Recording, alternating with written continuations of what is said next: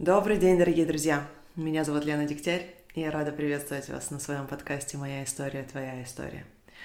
В прошлом выпуске я разговаривала с Наташей Олиной, которая создает арт-пространство. Мы говорили о том, как эффективно создавать команду, что она делает для того, чтобы ее команды работали и какую роль она играет в каждом из своих проектов. Она рассказывала о том, как она пошла учиться на моряка, чтобы только отсрочить то время, когда ей придется принимать решение о том, кем быть и как в конце концов этот выбор привел ее к тому, что сегодня она создает пространство, где люди могут отдыхать, где люди могут приятно проводить время. Поэтому, если вас интересует, если вы когда-нибудь были, может быть, в Петербурге, в Цифербурге, в ее кафе «Брат», и вам интересно услышать историю хозяйки этих мест, то я вас приглашаю послушать этот подкаст. А сегодня у меня в гостях э, Динара. Динара была уже у меня однажды в гостях, когда мы рассказывали историю про депрессию. Это выпуск нескольких недель назад, когда мы говорили, делились своей личной историей депрессии, я, Аня и Динара. И мне очень захотелось пригласить Динару отдельно и поговорить с ней немножко о феминизме, о том, что это такое, э, о том, почему это вызывает очень много негодования, в том числе и у девушек тоже, хотя суть всего этого движения — это дать э, равные права. Настолько, насколько они этого заслуживают. И эм, самое главное, Динара поэтка, как она сама себя называет. Мы поговорили о том, что такое феминитивы тоже.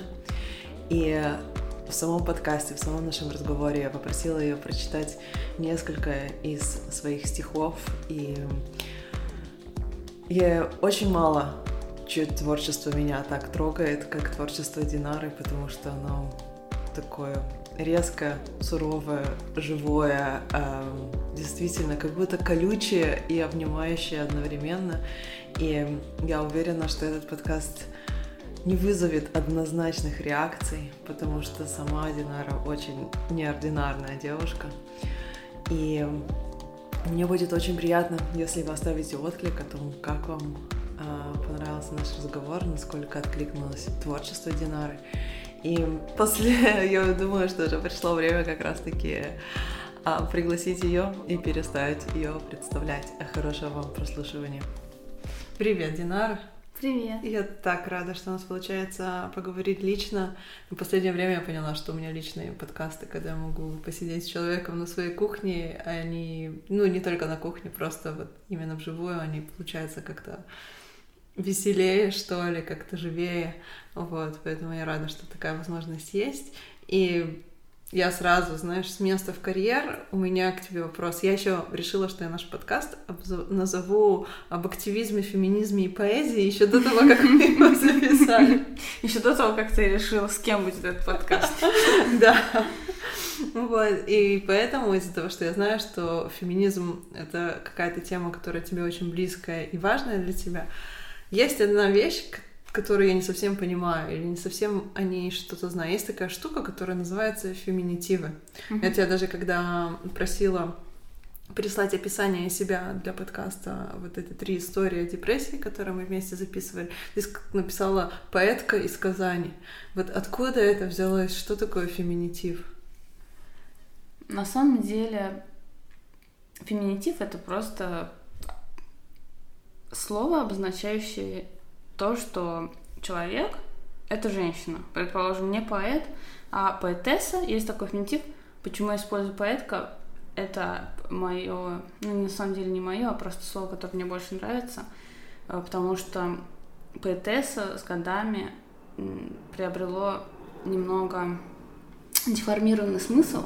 Если взять э, два слова поэта и поэтесса, то у людей будет разное восприятие, разная реакция и э, разная, э, разный какой-то посыл даже они получат от этих слов, к сожалению. Я бы это не хотела. Но э, пока это так, и мне нравится называть себя поэтка. Людям многим это не нравится. Многие меня эм, за это, наверное, как-то порицают, но э, вот такое мое э, желание. А почему порицают? Знаешь, есть два, э, две причины. Первое это люди, которые считают, что если есть феминитив поэтесса, то надо использовать его, и я коверку язык. Ну, как, извините, мне нравится такое слово. А более глобальная группа людей э, это, в принципе, люди, порицающиеся использовать феминитивов а при том, что их не смущает то, что мы ежедневно в нашей ежедневной речи используем такие слова, как уборщица э, или любое слово актриса. Хотелось еще сказать слова из сферы обслуживания, потому что сфера обслуживания... Продавщица, да. Э, все, да, есть все варианты феминитива в сфере обслуживания. Просто сейчас сразу вылетит из головы. Или там... Я никогда об этом не задумывалась. Да, да, да. Я сейчас сижу и думаю, нету слова авторесса, да, или автор женского рода, нету да. слова исследователь, исследовательница женского рода. Нет, нет слова врач, нет слова доктор. То есть э, многие слова э, прижились в языке, э, потому что в то время, когда появлялись в русском языке феминитивы э, и э, слова, обозначающие какие-то профессии, в которых э, задействована женщина, это было актуально. То есть э, домохозяйка, уборщица. А в те времена эти слова были нужны, потому что как, чаще всего выполняли э, эту работу женщины.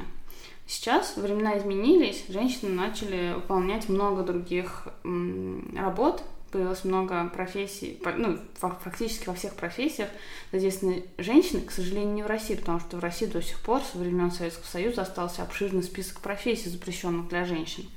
Однако это не останавливает женщин от того, чтобы э, быть писательницей. Есть слово писательница, но нет слова авторка. Есть, э, предположим, э, ну, а я использую слово авторка. У меня есть статья, она опубликована на феминистическом портале она.орг, кажется, и в Фейсбуке. Статья называется «Почему авторка – это нужно и полезно и нормально?» Ну, как-то так. Потому что... Почему? Потому что это естественный ход формирования языка. Э, людей а, начинает раздражать новая форма слов. Но это совершенно э, понятно – а, у людей есть а, ну, какая-то картина мира, какое-то базовое восприятие, какая-то парадигма, которую они впитали своим воспитанием, развитием, культурой. И все это включено в их дискурс, в их ежедневную речь. И э, то, что им привычно, они воспринимают легко, а то, что э, для них непривычно и все новое, они чаще всего воспринимают штыки. Когда я публиковала свою статью про авторку, было очень много отзывов, в том числе от женщин, о том, что не надо коверкать, портить язык. И все э, аргументы говорящий о том, что в течение всего, всей истории формирования русского языка и развития в него входили в разное время феминитивы. Например, в советское время, э, во время Советского Союза вошло много феминитивов, потому что появилось много э, профессий, в которых были задействованы женщины. Шпалоукладчица, трактористка. А до этого те же самые уборщица или Служанка, да. Да-да-да. а, собственно, сейчас настает наконец время, когда мы можем сформировать феминитивы для а, каких-то других профессий, для остальных профессий всех. Но а, людям это сложно. Ну да, программистка, например, и программист, программист, в принципе, это такая новая профессия, что, в принципе, и программистка, наверное, зашла очень легко, потому что оба появились одновременно в языке. Да. А, те есть слова, которые уже давно существовали в языке, то сформировать какое-то новое вот, дериватив от него, наверное, сложно. На языке это действительно такая штука достаточно живая, она всегда меняется со временем, с, с тем, как реалии меняются. Иврит, вообще, будучи молодым языком, его в принципе, возродили, когда основали Израиль, это 60 лет, 70 лет тому назад, его весь придумали заново, потому что языка как такового на нем никто не говорил, на нем только была написана Библия. и решили, что будут на нем говорить, и до сих пор есть такая академия из иврита, в которой они придумывают новые ивритские слова, и каждый там месяц Классно. выходит перечень новых слов, которые часть из них попадает в обиход, часть не попадает, потому что они пытаются ивритизировать всякие современные слова, типа там компьютер, mm-hmm. телефон, такие достаточно универсальные новые, mm-hmm. там ген. Я знаю, мы всегда смеялись, когда там все биологические терминологии они пытались ивритизировать. Она, конечно же, не всегда приживается, но действительно в языке каждый месяц месяц выходят новые дайджесты с новыми придуманными языками, э, словами, базируясь на... Эм, потому что язык молодой, 70 лет это вообще нисколько, поэтому действительно нужен постоянный новый поток э, слов каких-то. Но в целом скажи, как вообще феминизм появился в твоей жизни? Что, что это такое? О чем это? Потому что есть очень много негативной коннотации, связанной с этим. Феминизм это просто э, здравый смысл, я считаю. Это уважение к человеку вне зависимости от э, его э, пола, гендера. Но суть в том, что многие люди не знают и либо знают и не берут в расчет огромный пласт женского неуважения к женщинам, огромный пласт дискриминации женщин – и поэтому, когда э, они слышат о равноправии и о том, что феминизм это уважение э, к любому человеку, независимо от его пола, они э, считают, что у женщин так есть все уважение и все права, и как бы, ну, феминизм ни о чем.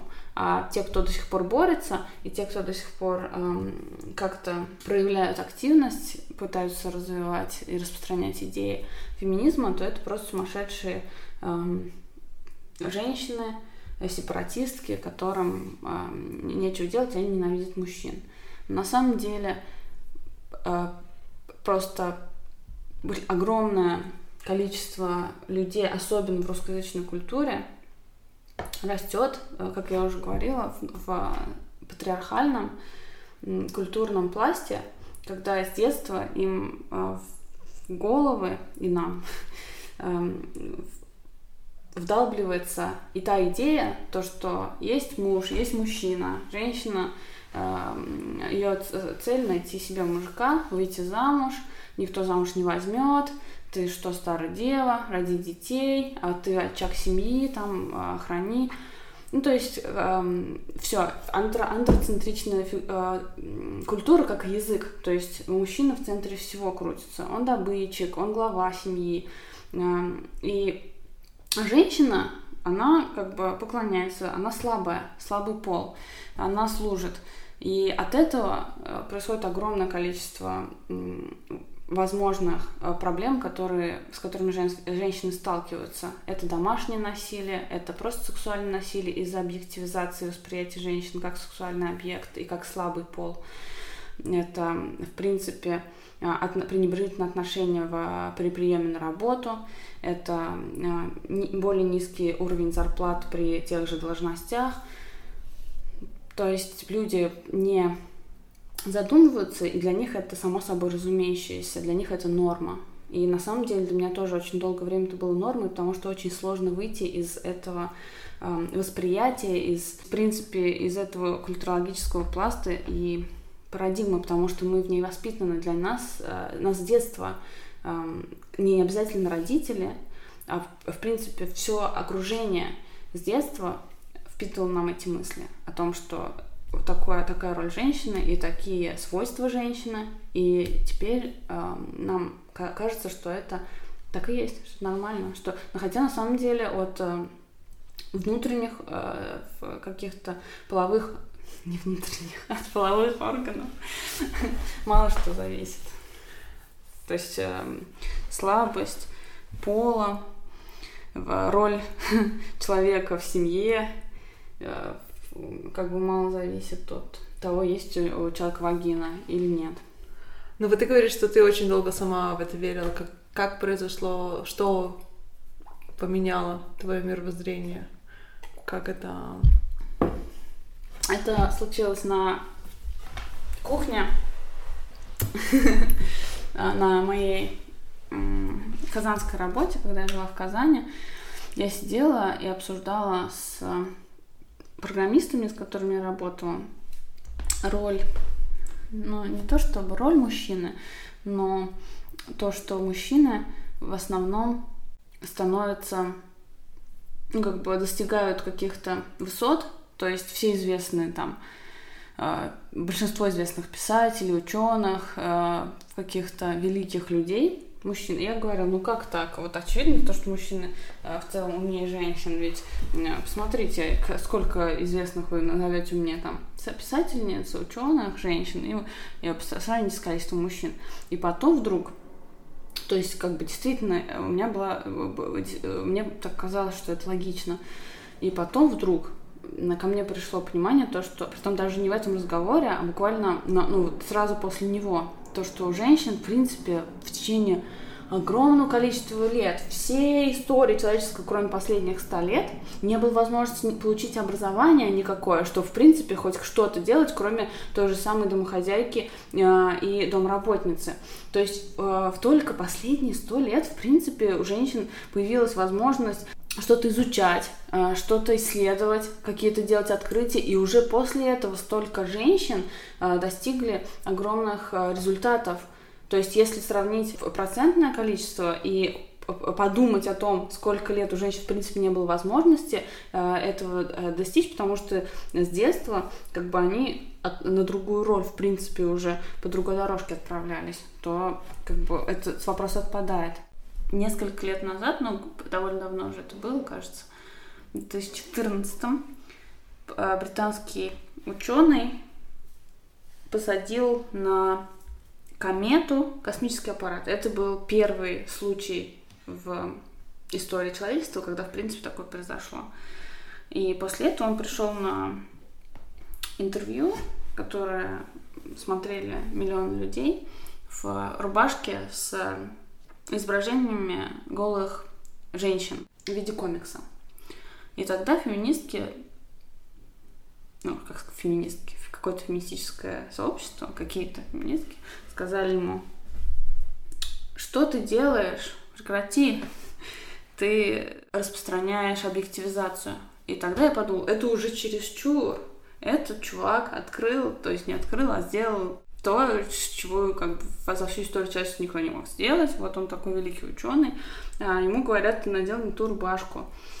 А, и, но я подумала, ну, как, что такое, что же, что-то в этом есть. И тогда я спросила свою знакомую девушку, которая писала об этом. Писала именно о том, что что ты делаешь, прекрати, Мэтт Тейлор. Я спросила у нее, ты можешь мне объяснить, что э, такого, какой вред несет э, его рубашка, в принципе, почему... А, и конец истории в том, что после этого он... Э, то, что особенно вызвало э, резонанс публики, это то, что после того, как феминистки сказали ему об этом, он э, прилюдно извинился перед женщинами и заплакал перед камерой. И очень многие люди, и женщины, и мужчины, начали обвинять феминистов в том, что они довели до слез великого ученого. Я спросила свою знакомую, объясни мне, пожалуйста, что это было, почему. И она мне очень подробно объяснила, в принципе, влияние современной сексуализации, объективизации женщин на потенциальную возможность увлечения насилия над женщинами, сексуального насилия. Потому что, в принципе, распространение стереотипов о том, что женщина — сексуальный объект, э, поддерживает эту культуру, поддерживает эту как бы эти понятия о том, что э, женщина такая, что ее можно поиметь, то, что вот у нее сиськи.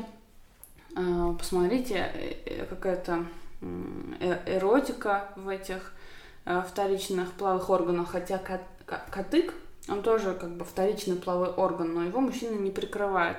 И с ним эротические фильмы не снимают. Ну, то есть, как бы, она мне очень подробно это объяснила, и с этого момента, в принципе, можно сказать то, что я эм, как бы вошла в феминизм, потому что я поняла, что в этом есть огромный смысл. То, что действительно огромное количество женщин подвергаются насилию, сексуальному насилию, домашнему, э, психологическому насилию на сексуальной почве. И Откуда это идет? Это идет от этих стереотипов. Ну да, мне кажется, что самое сложное это даже не столько перестать э, вот это вот делать объективизацию женщины, а именно то, что сами женщины в какой-то мере поддерживают этот э, процесс. То есть частично э, сегодня, например, в современном в Израиле ни одна женщина не допустит домашнего насилия дома. Это просто очевидно, что это не это неприемлемо, это что-то, что не должно с ней происходить.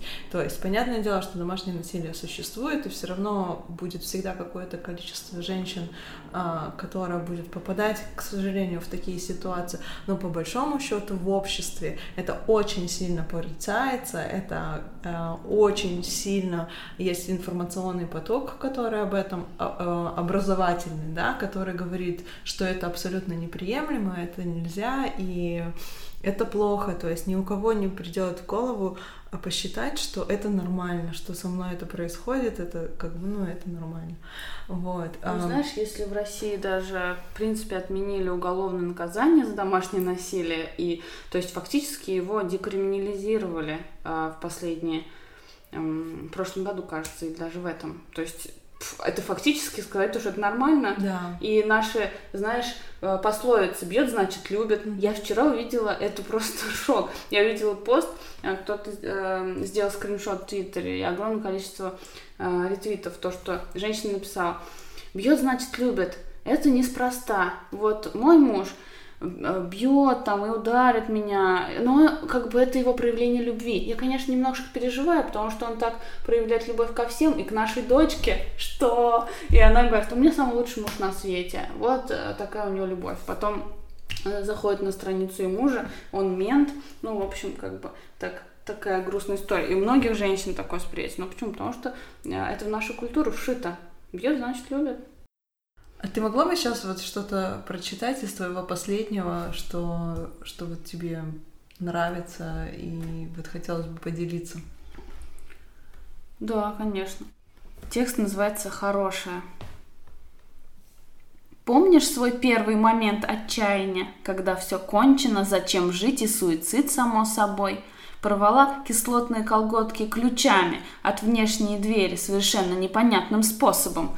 На еще одни кислотные денег нет, да и не найти таких больше. Кто-то привез год назад гостинцам из Амстердама. «Надо во всем стараться находить хорошее», — сказала тогда мама. «В этих колготках ради тебя кто-то замуж взял бы? Не сдалась ты в таких колготках никакому мужу бы? Что, носить нормальные телесные, как у всех, нельзя? Да и вообще, все в жизни к лучшему». Через пару лет прозрачные колготки привели к замужеству. Муж сначала любил, типа все для тебя я никогда не брошу, а потом бросил на пол, пристегнул к батарее и другие ужасы. Ты старалась во всем находить хорошее. Типа бьет, значит любит, зато пристроена. Посмотри на других несчастные девушки не первой свежести. И чего не живется тебе спокойно в формате простого женского счастья и семейных ценностей. Когда ты забеременела, то стало на миг страшновато. Мол, вдруг будет бить ребенка, то что когда-то? Потом постаралась найти хорошее и нашла. Да, дал Бог зайку, даст и хорошего адвоката. Когда Бог забрал зайку, то было сложно найти хорошее, но ты уже стала профи, натренировалась как надо. А что, если б вырос и стал наркоманом или, не дай Боже, не звонил и не приходил поздравить с 8 марта? Потом было много хорошего, адвоката искать не пришлось. Муж потерялся в пространстве и времени. От него осталась бутылка мартини и незастеленная кровать. Все синяки скоро зажили в здравии и забвении. Родители умерли через 10 лет, хорошего ты не нашла. Сначала, а потом вдруг нашла, и даже как-то многовато. А вдруг бы дожили до возраста, когда смотрят Первый канал, ненавидят чужих и хвалят императора. А вдруг бы однажды прочитали все эти стихи ее и отреклись навсегда, прокляли или просто сошли с ума бы. Или стали неузнаваемыми от химии и остались в памяти облысевшие и с выпавшими зубами. Недавно порвала колготки, обычные, телесные, как у любой прохожей. Таких в любом магазине миллионов тысячи. Помнишь, мама говорила, надо во всем стараться находить хорошее? И ты ищешь. Любовь заканчивается каждые пару лет. Сходи за новой. Кто-то не позвонил? Меньше облучения телефонных волн. Друзья умирают все чаще, зато ты здорова. Слышишь, вибрирует телефон. Помнишь свой последний момент отчаяния, когда бьет дрожью под кожей и уже ничего нет, но еще жива вроде? Надо во всем находить хорошее. И ты находишь. О, это я просто слушала и понимала, что мне, наверное, можно было записывать с тобой просто подкаст твоих стихов. И, и этого было бы достаточно, потому что есть э, в них какая-то такая пронзительная. Знаешь, я просто еще из тех людей, которые во всем ищут хорошее. Есть во мне какой-то фатализм такой. Но он, наверное, немножко отличается от фатализма твоей героини, хотя бы в том, что я ищу это хорошее, не игнорируя плохое.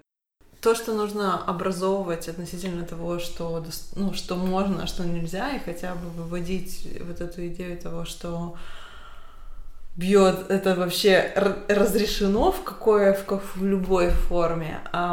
Есть все-таки меня всегда смущало, то есть я знакома вот с, с этим активизмом, скажем так, достаточно давно, меня всегда смущало равноправие женщ, жен, женщин и мужчин с, с биологической точки зрения, потому что мне кажется, в какой-то момент э, это действительно играет во многом против женщины. То есть э, я объясню, что я имею в виду, mm-hmm. да с биологической точки зрения мы рожаем детей, да, мать никто не может заменить, отец не может стать, даже если он полноправный участник, все равно как бы грудью кормит мать, и соответственно, а когда э, права равны, это значит, что я должна работать столько же, сколько мужчина, но еще и выполнять свою как будто женскую роль. И я не понимаю, о каком равноправии может говорить может идти речь, о каком равенстве может идти речь, если мы, в принципе, биологически по-разному устроены. Меня всегда этот вопрос очень сильно занимал, но меня не было возможности, знаешь, подискутировать на эту тему. Что это, да? Как, как это, этот логический, знаешь, как бы казус, как он решается? Я считаю, что не должно быть такого равноправия. То, что равноправие, это не то, что женщина родила э, и пошла сразу э, пахать столько же, сколько ее муж. Я считаю, что э, равноправие заключается в этом смысле в том, что э, и муж, и жена, ну то есть не обязательно и муж, и жена, но оба партнера в паре э, если это две женщины, замечательно. А, два мужчины еще лучше. Но, в принципе, оба родителя ребенка должны вкладываться одинаково во все сложности, во все то, что требует ребенок с самого рождения. Понятное дело, то, что мужчина не может кормить грудью, но в наше время это уже тоже не проблема. Есть много способов от, от отсасывания молока или что-то такое. То есть э, в, в, среди моих знакомых, предположим, в Европе, здесь, в Берлине, очень редко встречается такая картина, какую я привыкла видеть э, у нас на родине. То, что э, мужчина приходит домой, час играть с ребенком, и это все его родительские обязанности. И то спасибо ему. Типа он помогает. А почему он должен помогать с ребенком? Э, вот у вас как бы равные части. То есть женщина и мужчина, ну, примерная картина. Женщина и мужчина одинаково э, работают, одинаково убираются, одинаково смотрят за ребенком. Другое дело то, что само по себе беременность э, и роды это очень э, тяжелый э, репродуктивный труд. И, э, естественно, это надо учитывать, когда как бы женщинам даются какие-то э, привилегии в плане выходных или каких-то отпусков, таких как э, отпуск по ребенку. Но э, в дальнейшем, предположим, в Германии очень часто мужчины, мои коллеги, берут э, тот же самый э, отпуск для ухода за ребенком и проводят его конкретно с ребенком. Эм, я считаю, что есть, то есть не я считаю, другая мысль, которая здесь же всплыла, а есть Неоплачиваемый труд, даже такой термин. Это все, что женщина делает по дому, и плюс она еще работает.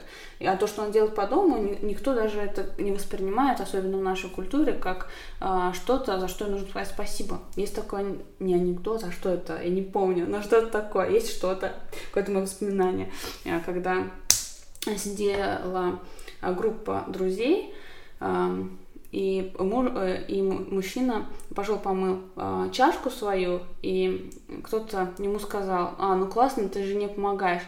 Он говорит, а почему я должен помогать жене? Мы просто э, поровну как бы занимаемся домашней уборкой. Почему это называется помощью жене? Потому что считается, что почему-то это женская работа, но нет. И более того, недавно появилось слово не просто неоплачиваемый, кажется, в Японии появилось такое слово, а э, неназываемый э, домашний труд. Это вещи мелкие, которые ты делаешь, и для которых даже нет названия, но которые тоже занимают время. Например, пересыпать э, соль в солонке, э, там, распределить какие-то высохшие вещи, какие-то такие мелочи, которые на самом деле тоже занимают огромное время. Но, предположим, кто-то придет с работы, скажет, что ты ничего не делала весь день, но ты же ему не будешь перечислять, что ты соль из солонки пересыпала. Ну, вот какие-то такие да. мысли. Я на самом деле уже достаточно давно живу именно в обществе, где в какой-то мере есть равноправие, хотя и, наверное, даже в какой-то мере даже выросла в такой семье. Потому что я очень хорошо помню истории из детства, что мама сидела дома, соответственно, да, папа работал, но у них был уговор, что если ребенок ночью плачет, а ребенок плаксивый был я, а папа вставал. Ночью вставал ко мне папа. Кроме этого, ну что моя бабушка очень сильно злилась, потому что она считала, типа, как такое, ее сын работает mm-hmm. весь день, а потом он еще ночью должен не спать, потому что ребенок, она сидит с ребенком, значит, она типа должна не спать. Но нет. И я очень хорошо помню, как мой папа там пылесосил квартиру, убирал там, не знаю, мыл полы. Знаешь, это очень часто распространенная ошибка того, что мужчина работает весь день, а женщина что, не работает весь день с ребенком? Это работа, знаешь ли, похлеще. Она работает еще еще больше 8 часов в сутки. Да, она работает все время. Ее, у нее вообще работа никогда не заканчивается, это правда. И, но это как будто концептуально никак не укладывается в голове. Кажется, что если сидишь дома, значит э, ничего не делаешь, или если это не такой серьезный труп, как выйти. Ну и тем более, что если за это не платят, значит это ценится меньше.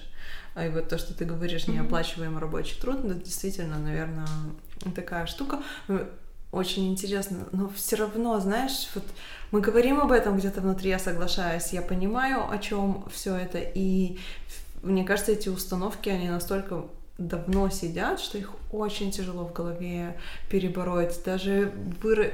ну, я выросла, в принципе, в стране, где мужчин тоже есть э, время ухода на ребенка. Правда, в Израиле это всего три месяца, и через три месяца все, каждая женщина уходит на работу. Три месяца это очень мало. То есть после трех месяцев либо ты нанимаешь няню, либо ты в ясли отдаешь, либо mm-hmm. ты за свой счет уже сидишь. Вот, в Германии, конечно, это совсем по-другому. 12 месяцев это достаточно долго и очень комфортно плюс еще два месяца, которые есть у мужчины. То есть на, на двоих делят 14 месяцев. А как вы их делите, это mm-hmm. вообще как вы хотите. И это, конечно же, очень здорово. Это совсем другой э, расклад. И все равно есть... Э, знаешь, какая-то надежда, что придет мужчина и начнет, там, не знаю, зарабатывать деньги, что он кормилец, там mm-hmm. еще вот не знаю что. Это прям через осознанность нужно выбивать из головы через какое-то я тоже несу ответственность за свою жизнь. То есть мне кажется, что многие женщины это поддерживают, потому что это удобно. Никогда не вырастаешь. То есть я вижу это удобство, я его даже могу почувствовать. Это сложная ситуация, и мне кажется, что все равно это будет очень долго разрешаться, потому что биологические роли никуда не деть, и равноправие должно быть, и я вижу равноправие в том, что если мужское тело неприкосновенно, то женское тело неприкосновенно хотя бы в той же самой мере, mm-hmm. да, это равноправие в том, что если я по квалификациям подхожу, то я должна зарабатывать не меньше, чем зарабатывает мужчина, и выбор тоже должен быть э, blind, то есть он должен быть таким слепым, не потому что я женщина. Но я могу понять и работодателей тоже, и ну, то есть тут ситуация, она действительно сложная, ну, тут нет однозначного, и поэтому она, мне кажется, такая накаленная, потому что нет тут ни одного правильного, ни одного неправильного, ни общей, как бы, ни одного такого, знаешь, простого решения, потому что очень-очень индивидуально все. Но я хочу вернуться к твоей истории, потому что мы как-то, знаешь, ушли в эти вот философские дебаты, и одна, мы вообще начали с того, что ты себя назвала поэткой из Казани. Это mm-hmm. значит, что ты э, пишешь стихи, и вообще поэзия занимает важную часть твоей жизни, и мне интересно, вот, как это получилось, когда ты начала писать стихи? Ты писала всегда с детства? Да, я писала всегда. Уже сейчас и не вспомнить, когда, наверное, когда я начала писать. Уже я написала свою книгу стихов на двух страничках каких-то бумажных. Я до сих пор помню, как мы ее сшили на машинке швейной сделали из нее книжку с бабушкой, с мамой. Вот. И потом какое-то время, естественно, я не писала, потом какое-то время снова писала, потом какое-то время не писала. Ну, то есть, как бы волнами шло. И что это сейчас э, для тебя значит? Какую роль э, играет для тебя? То есть э, это что-то, чем основное для тебя? Это как хобби? Как ты это воспринимаешь? Мне нравится это делать. Мне становится лучше, когда я пишу и когда я читаю со сцены. В принципе, мое состояние улучшается. Э, это одна из причин, почему мне нравится это делать. А вторая это то, что мне кажется хорошо, когда у меня есть возможность донести какие-то вещи, которые я считаю важными. А у меня сейчас эта возможность появилась, потому что меня читают и слушают люди на представления, на концерты приходят не сотни, но десятки э, людей. И после этого благодарят, подходят и говорят какие-то такие слова, которые приятно слышать. Ты понимаешь, что все делаешь не зря. Что вот ты стоишь на сцене, ты сейчас будешь читать твое стихотворение, как ты выбираешь, что ты будешь э, сегодня читать? У тебя, в принципе, уже достаточно богатый репертуар. Что влияет на выбор? Обычно я э, люблю читать все новое, то, что написано за последние несколько месяцев, потому что приятно, приятно, когда что-то новое через тебя проходит, а старые, знаешь, уже они такие уже поднадоели. Это то же самое. Я раньше не понимала, почему а, музыкальные группы не любят петь свои хиты. Почему ты никогда не поешь, а весь зал скандирует. Э, предположим, я ходила на дельфина, и мы, я все думаю, почему же он никогда не поет, я буду жить, а все таки я буду жить, давай, пой. Но сейчас я их прекрасно понимаю, потому что я тоже не хочу читать стихи, которые я уже читала тысячу раз. Мне интересно читать новое.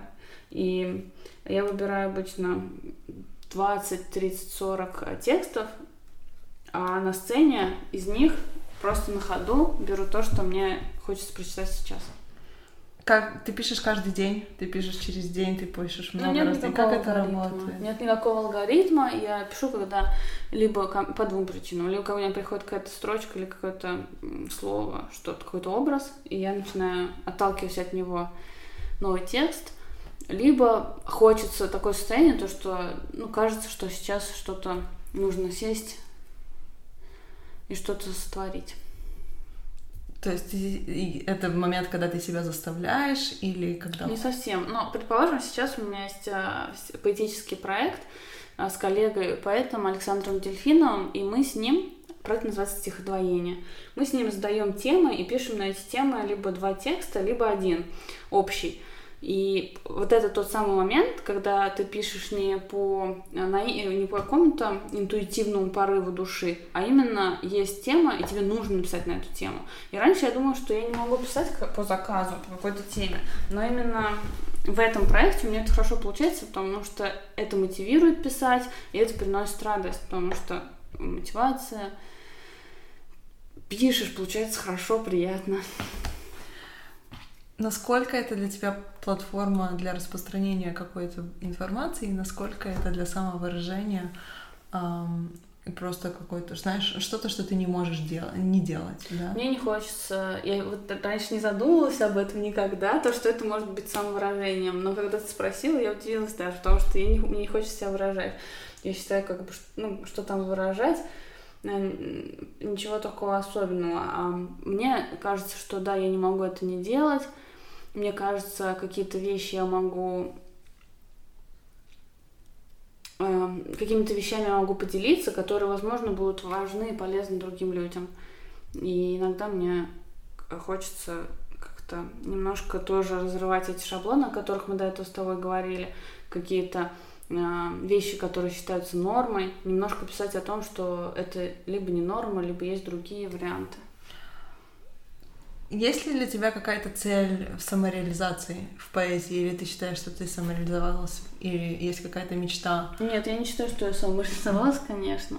Но, наверное, есть э, всегда у человека, который уже публично что-то делает, творит, наверное, у него есть какие-то амбиции. И у меня, наверное, есть. Какие они у тебя, вот если помечтать, что что для тебя было бы пиком реализации себя в поэзии? Ну, пиком не знаю, я точно хочу э, написать книгу, но выпустить поэтический сборник. Э, я знаю, что сейчас поэтические сборники никто не читает. Поэтому я не могу придумать пока формат такой, который был бы интересен читателю. Я не хочу, чтобы это была книга, которая просто пылилась. Я хочу, чтобы это было что-то новое, интересное, и именно то, что захочется открыть и закрыть, когда ты читаешь. Я сейчас думаю об этом. Ты читаешь каких-то других поэтов, э, какое-то вообще другое творчество, которое тебя вдохновляет, или идеи к тебе приходят просто из твоей повседневной жизни? Наверное, в сравнении с другими э, современными вообще, в принципе, поэтами, поэтками, поэтессами, я читаю э, довольно мало поэзии. Но есть и авторы, и авторки, которые меня вдохновляют. И в современной, и в русскоязычной поэзии, но и в других языках. Ты можешь поделиться с, вот несколькими именами своих любимых авторов и авторок?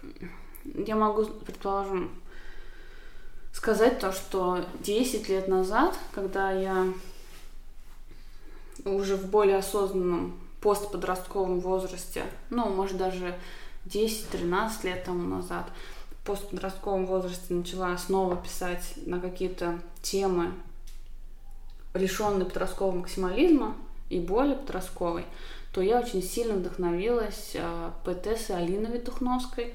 Она до сих пор, она до сих пор живет, пишет. Эм,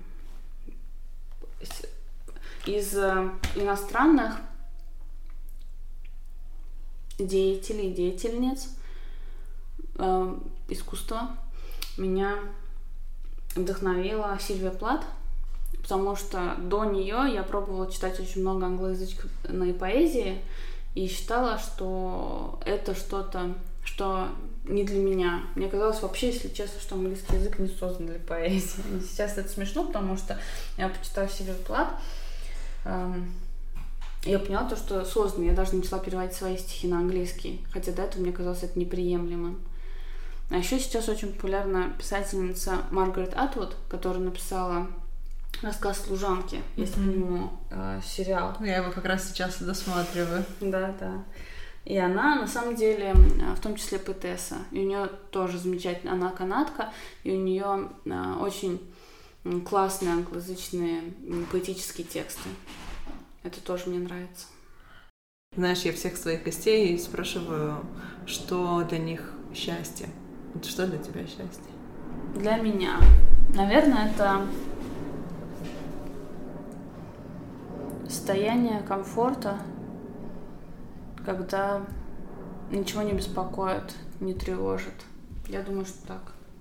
Вот. А для меня счастье это вот проживать весь спектр эмоций, который мне вообще дан. То есть все плохое до самой глубины, все хорошее до самой как бы высоты. И вот не только хорошее. То есть для меня счастье это такое очень комплексная штука, в которой я знаю, что оно вот здесь сейчас есть. Вот, знаешь, одна героиня моего подкаста, одна из первых, Катя Бордюк, она сказала, «Э, счастье для меня это есть сейчас. Это какой-то момент, который у меня сейчас, а потом может быть уже что-то совсем другое. И история у нее достаточно сложная, да, у нее особенный ребенок, и муж, который ушел, когда понял, что ребенок эм, сложный, и вся история ее, и она очень положительный именно человек такой, очень душа. И вот и она чувствует всю эту боль, и она рассказывает про эту боль, но вот именно опираться на какой-то свет, вот это, это очень э, здорово. Да, я тоже на самом деле из тех э, людей, кто старается опираться на свет. Да. А у тебя все стихи а, вот о боли, о каких-то таких тяжелых темах? Вот нет, есть у тебя нет, у меня прям здесь очень много веселых. веселых, именно юморных таких? Ну и не обязательно юморных, я не делаю как-то, я не стараюсь прям юморить, конечно, но э, как-то э, получается. Просто часто ведь пишешь, э, когда тебе, когда ты чувствуешь какие-то сильные эмоции, когда, например, тебе не очень хорошо. Ну, у меня так бывает. А, когда хорошо, как ты забываешь, ты вовлечен, вовлечен в эмоцию вот этой хорошести и какое-то веселье. Но есть и какие-то смешные тоже. Да, ты знаешь, я недавно буквально читала про эмоции и очень интересную вещь прочитала про печаль. У каждой эмоции, которую мы проживаем, да, у нее есть какая-то функция. То есть и печаль у нее на самом деле функция создания близости. М. Потому что когда он, мы в печали, то вот тогда люди как-то хотят нас поддержать, мы идем на контакт.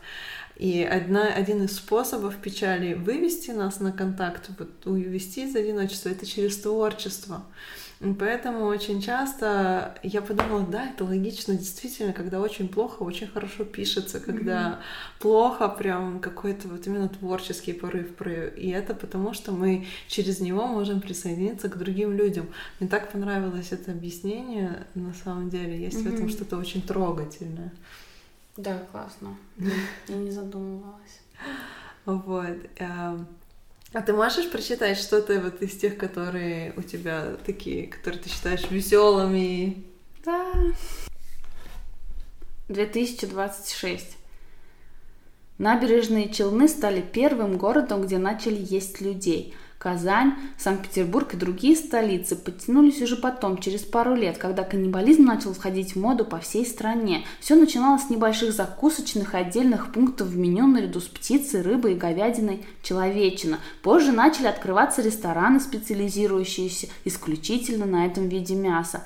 В ресторане «Людоедка» каждому блюду прилагалась краткая биография и ссылки на Инстаграм и Фейсбук. Прямо с панели меню можно было пролистать фотографии и посты выборов человека, соответствующего вашим политическим и экологическим взглядам.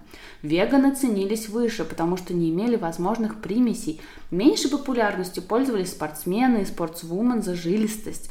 Возраст ниже 10 стоял отдельным пунктом с ценами почти в два раза выше. Позже начали открываться кафе и рестораны узкой специализации. Вино и либералка, веганоед, девственник гриль, национал-социализм на ужин, славяне на пару, панк is dead на обед. Исследования показали, что чаще всего посетители выбирали себе блюда из людей, похожих визуально на них самих. Но были и любители отведать своих бывших школьных учителей и бывших партнеров. Начали открываться рестораны, где посетители могли выбирать блюда вживую и даже поговорить с ним. В Перми открылось первое заведение, где можно было сначала пообедать с человеком, а потом поужинать им. Вскоре живоедение было признано нелегальным. Появились подпольные живоедческие рестораны, человеческие пищевые трафики. Седьмого места по числу рабов в 2016 Россия вышла на первое к 2026 Постепенно появились движения против людоедения, общество защиты прав поедаемых и строгие животноеды, проводящие раз в год парады голода за права человека не быть съеденным. Появились и их противники, лидер движения «Чистота мяса», провел двухмесячную акцию воздержания от любого мяса, кроме человеческого. Это породило ужасную андрофагофобию. Общество разделилось на тех, кто утверждал, что каждый имеет право выбрать быть съеденным, и тех, кто уверял, что андрофагия термин людоедения был признан риторикой ненависти, ведет к мизантропии, они же приравнивали ее к геноциду. Андрофагофобы также разделились на тех, кто выступал за легализацию живоедения, будучи уверенными, что это снизит пищевой трафик, и тех, кто был уверен, что легализация повлечет еще больше рабства и необходим полный запрет любого вида андрофагии. Но были и хорошие новости. Люди стали как-то добрее и открытие, да и животных есть почти перестали. У тебя такой черный юмор, он, он просто... а, я всю дорогу сидела улыбалась и очень жалела, что, ты знаешь, не включила сторис в Инстаграм, что мы могли вживую просто прочитать этот стих. Он очень э, веселый. А можно на фоне спросить, ты веган, ты вегетарианец, ты... Да, я не ем животных продуктов. последние три года почти. А до этого э, долгое время не ела мясо. Угу. То есть это вызвано твоими убеждениями о, об экологичном, э, об экологичной жизни, скажу так. Ну, я бы сказала, что это этот текст это смесь эм, таких каких-то, возможно, убеждений, но больше даже это аллюзия на эм, ситуацию с проституцией, на споры о легализации, декриминализации э, и достоинствах и недостатков скандинавской системы. Очень сложно понять, я знаю. Но это именно это э, было вдохновением для написания этого текста. Ты читаешь очень много именно вот такой вот политически заряженной э, литературы или вот блогов, э, именно тем такого активизма, скажем так? Я читаю не очень много специ... специально, за что я себя очень корю. И очень мало читаю художественной литературы на эту тему, но так получилось, что сейчас очень много знакомых моих пишет об этом, делает репосты, и поэтому я просто остаюсь в курсе многих э, вещей. Поэтому ты и то, что тебя задевает, то есть оно все укладывается в твою поэзию с юмором, с, э, со всем, Наверняка. Что... Наверняка не, далеко не уходит, сразу всплывает в каком-нибудь стишке. Да, это, это очень здорово, на самом деле, такая эм, интересная... Я как человек, который очень далек от творчества, то есть, знаешь, я этот месяц взяла отпуск, чтобы писать книгу. Вот, написала я, конечно, половину только, Ой, то круто. есть, э, ну, как круто, я недостаточно дисциплины не хватило, да, и теперь придется писать какими-то такими кусками, сколько как время в других проектах останется, но Суть в том, что я не считаю себя творческим человеком. То есть мне кажется, что во всем, что я делаю, это такая собираю в куче мысли других людей и такая профдеформация всегда цитировать, кто сказал где, и очень мало самовыражаюсь, то есть высказываю свое мнение. Наверное, Инстаграм — это единственное место, где эм, я очень завидую творческим людям, которые могут вот так вот эм, открыто себя выражать, и причем э, без бесконечной вот ссылки, а тот думает так, а тот думает так, ты как-то вот пропускаешь это через себя, и у меня очень много уважения к такому виду творчества. Прям я восхищена. А, нет, спасибо. И не, на самом деле очень, как бы, я тоже человек, которому довольно сложно как-то поддерживать, э, знаешь, такой э, поток какой-то э, информации, какого-то, знаешь, какой-то вести что-то в какой-то блог постоянно или какой-то такой нести от себя постоянно э, в мир э, какую-то визуальную или другую э, картину почему-то. Но, знаешь, иногда психические состояния тоже сказываются. То есть бывает, что я несколько э, недель могу, в принципе, э, как бы сидеть, знаешь, в танке. И, и, наверное, это, если ты становишься какой-то а, каким-то более-менее публичным человеком, ну, например, предположим, ты блогер, я нет, ну, предположим, и ты две-три недели не пишешь, то, наверное, это нехорошо, наверное, как бы... Ну, я восхищаюсь как раз э, людьми, которые могут как-то постоянно, постоянно э, что-то поддерживать, какую-то такую платформу. Это правда. Я тоже очень э, этим вдохновляюсь. Есть ли у тебя какие-то стихи о счастье или о, о чем-то, что вот именно передает ощущение счастья или то, что люди думают о счастье? Ну, да. Мне просто интересно из-за того, что это такой вопрос, который, знаешь, я всегда всем задаю. Мне интересно, а, бы, может быть, было послушать что-то, что у тебя есть на эту тему. Сейчас подумаю. Ну вот, э, один нашла, как выглядят люди с их счастливой стороны. Иисус, но, наверное, Заратустра и Будда говорил, что проще всего любить хороших, счастливых людей, как будто он сам не видел таких, а их полно счастливой своей стороной, повернувшихся от Оттуда они становятся еще четче и резче и поворачиваются всегда внезапно, обнажая свое счастье бесстыдно в лицо, в глаза. Я видела это жуткое зрелище, четче, резче. Этот размахивает руками, обязательно руками, в воздухе уже четыре, восемь танцующих, как мать Кали, на черепах. На черепахах я пытаюсь ни одним мускулом страх не показать от этих множащихся рук, аж кожа трещит и вслух кто-то начинает ворочать ртом, очень влажно, ловко, потом губы выворачиваются и выплевывают слова, выташнивают, но и это не самое страшное. Потом эти губы вдруг растягиваются, будто готовясь к сырому рыку. Они называют это улыбкой. А щеки, казалось бы, невинные щеки наливаются кровью. Внимание, не повторять в домашних условиях. Лицо поплыло 147 мускул, и рот вдруг выкашливает сатанинскую музыку, лает, вульгарно растеряв остатки приличия, разбрызгивает слюну, кричит четче, резче, неразборче речи, лицо ломается, морщины рвут его, рот кривой, вяжет в трансе, будто бы шаман угостил мускатным орехом. Они называют это смехом. Размахивают руками, особенно руками. На черепахах все пляшут геката, и штар кали ворочает скользким ртом, выташнивает звуки речи четче, резче. Не советую, короче. Жуткое зрелище. Просто проще всего любить вещи. Да, твой цинизм. А, это э, на самом деле этот, э, это стихотворение сейчас очень в тему э, моего разговора, наверное, вчера или позавчера обсуждали тему того, как звучит наша речь. И о том, э, знаешь, с чего это началось? С того, что, оказывается, исследователи очень-очень долго э, исследовали, знаешь, когда капля капает э, из крана в раковину, создается очень типичный звук. Никто из нас никогда не перепутает вот этот вот капающий mm-hmm. кран. Да. И они очень долго исследовали то, как этот звук вообще создается, то есть как эта капля, э, что именно в ней и э, создает этот звук.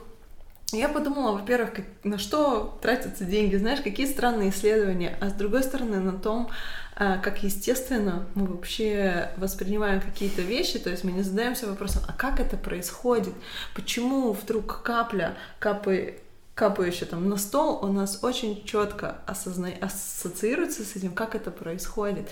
И вот то, что ты описывала, знаешь, этот смех, улыбки, ужимки, действительно, мы же настолько это естественно воспринимаем, мы не задаемся вопросом, а как это выглядит со стороны? А Для инопланетянина, Для который никогда это не видел. Да, я никогда не забуду. В девятом классе у нас был э, урок социологии, да, социологии, и я читала она, э, наша учительница, читала какой-то текст.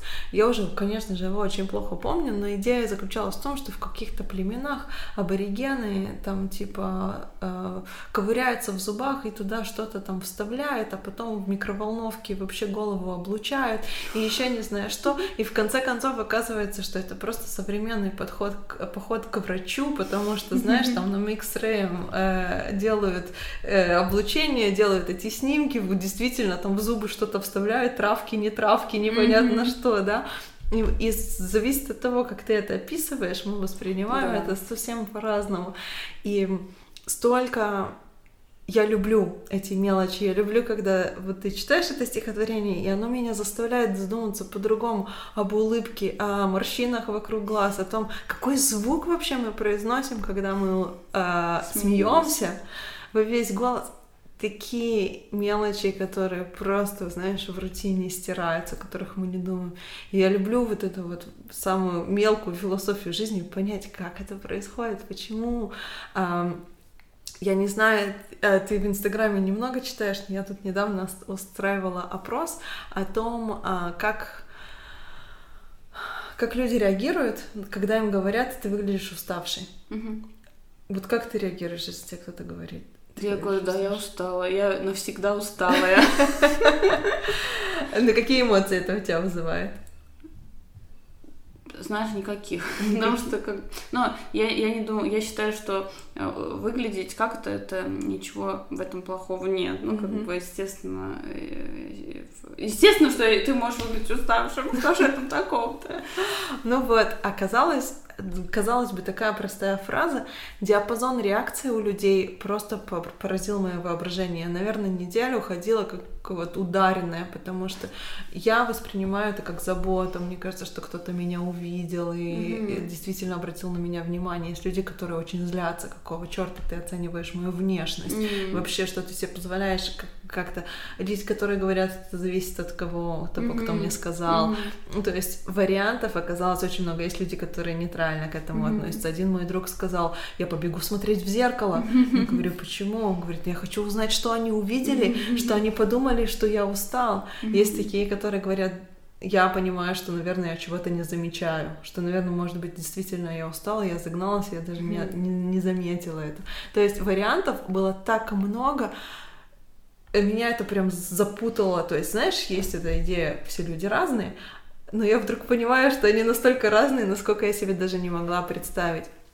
Я рассказала это своему терапевту, то есть, представляете, у меня тут вообще крышу снесло от того, какие люди разные. И он мне сказал, в следующий раз, когда вот ты, у тебя есть порыв сказать человеку, ты выглядишь уставшим, вместо того, чтобы это сказать, посмотри ему внимательно в лицо и подумай, почему я думаю, что он уставший, что в его лице сейчас дает мне такую информацию о том, что мне кажется, что он устал. И это упражнение, оно намного более интересное, чем просто, знаешь, прийти и сказать человеку в лицо, ты выглядишь уставшим. Mm-hmm. Вот что выдает э, эту усталость, или что выдает радость, или почему я сегодня, мне кажется, что он выглядит хорошо, что в его лице такого, знаешь, типа свежего, еще не знаю что. А, мне кажется, мы так часто мы считываем эту информацию, наш мозг ее бессознательно, конечно же, обрабатывает, но ввести это в подсознание, замечать эти морщин, морщинки, улыбки, смех, а, это так, так интересно вообще, что да, ты мне просто, знаешь, целую философскую эту череду спровоцировала своим прекрасным стихотворением. Классно, классно. Оно очень... Очень, очень рада, что как-то отозвалась. Да, ну, просто я, я действительно очень много отклика нахожу в твоем творчестве, оно меня... Оно такое необычное для меня, возможно, потому что я с этим миром вообще никак не соприкасаюсь, и ты единственная поэтка, которую я знаю, да, не считая Оли Маркес, которая, в принципе, пишет песни, это, это немножко другого рода творчество, а, и поэтому я очень рада, что у меня есть возможность вот слушать это, общаться и делиться это с другими людьми. Мы с тобой уже очень давно болтаем, и я не, вообще даже не затронула твоей истории маленького кусочка, но мне кажется, что вот на этот раз хватит. Есть ли что-то, что ты хотела бы прочитать, может быть, напоследок? Я могу прочитать самое последнее стихотворение. Оно очень лиричное, э, но, может быть, подойдет. Потому что я его написала сегодня, я, я его еще никогда не читала. Класс. Поэтому... Мы получаем премьеру. Когда ты умрешь, я напишу в Фейсбуке. Как ты страстно в салат выжимал лимон, Помню я до сих пор и не пахнущие ничем руки, И вкус переваренных макарон. Остановись мгновение, ты напрасно, Так прекрасно, что сложно тебя забыть. Помнишь, ты ночью случайно локтем ткнул в глаз мне, а я продолжала тебя любить. Тебя больше нет, а помнишь, мы как-то были. Помнишь, стояли в воде и не знали, как дальше плыть. Помнишь, ты задохнулся в наждачке июльской пыли, а я продолжала тебя любить. Напишу в Фейсбуке, за что ты так взял и умер, почему оставил Динару жить. И плачущим лайком взорвется зумер, и Динара продолжит тебя любить. Но пока ты жив, я не помню про умирание. Меня раздражает, когда ночью мне тычут в глаз локтем, и когда не в пепельнице, а в стакане. И макароны не варят час. Но когда ты умрешь, забудется все плохое. Лишь дыра в груди будет перед дождями ныть. Мне придется самой переваривать макароны. И не будет тебя, но я буду тебя любить. Спасибо. Спасибо большое.